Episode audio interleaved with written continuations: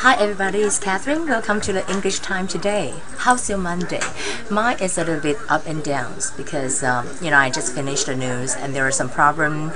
So the program director and the producer and all of, all of us we just had a meeting. But I, I'm sure that the problem will be solved tomorrow, or we have to you know keep talk about it. So today's topic, I would like to talk about the um, one of the very famous hosts of a talk show. He cursed in public. 他讲了一些所谓的脏话，或者是我们所谓的国骂，或者是三字经。And then, uh, how do you say that? You can say curse, curse. He curse, curse 是诅咒或者说讲不好的话的意思。那你可以问我说，他不是讲是讲三字经吗？是不是 three letter words? No, they don't say that. If you want to say how many letters, you can say four letter words. Four letter words，这是呢诅咒。英文我们的三字经，如果英文真的要翻译，就叫 four letter word。为什么没有什么 three letter word 吗？没有，他们没有这样子讲。但是呢，有一个就是 Senator Joe Biden 这个。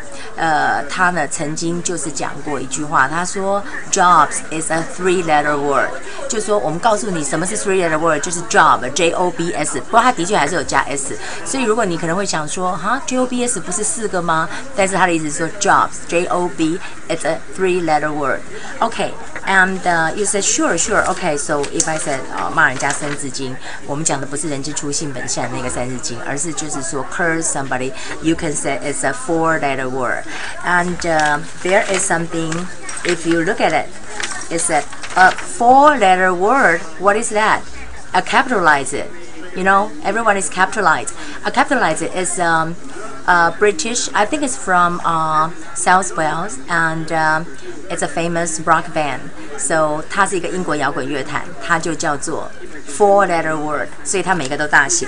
那如果我只是讲说他骂三字经呢，这个是没有大写的。你可以看一下，它就是 four，然后还有一个 dash letter word，是一个诅咒的意思。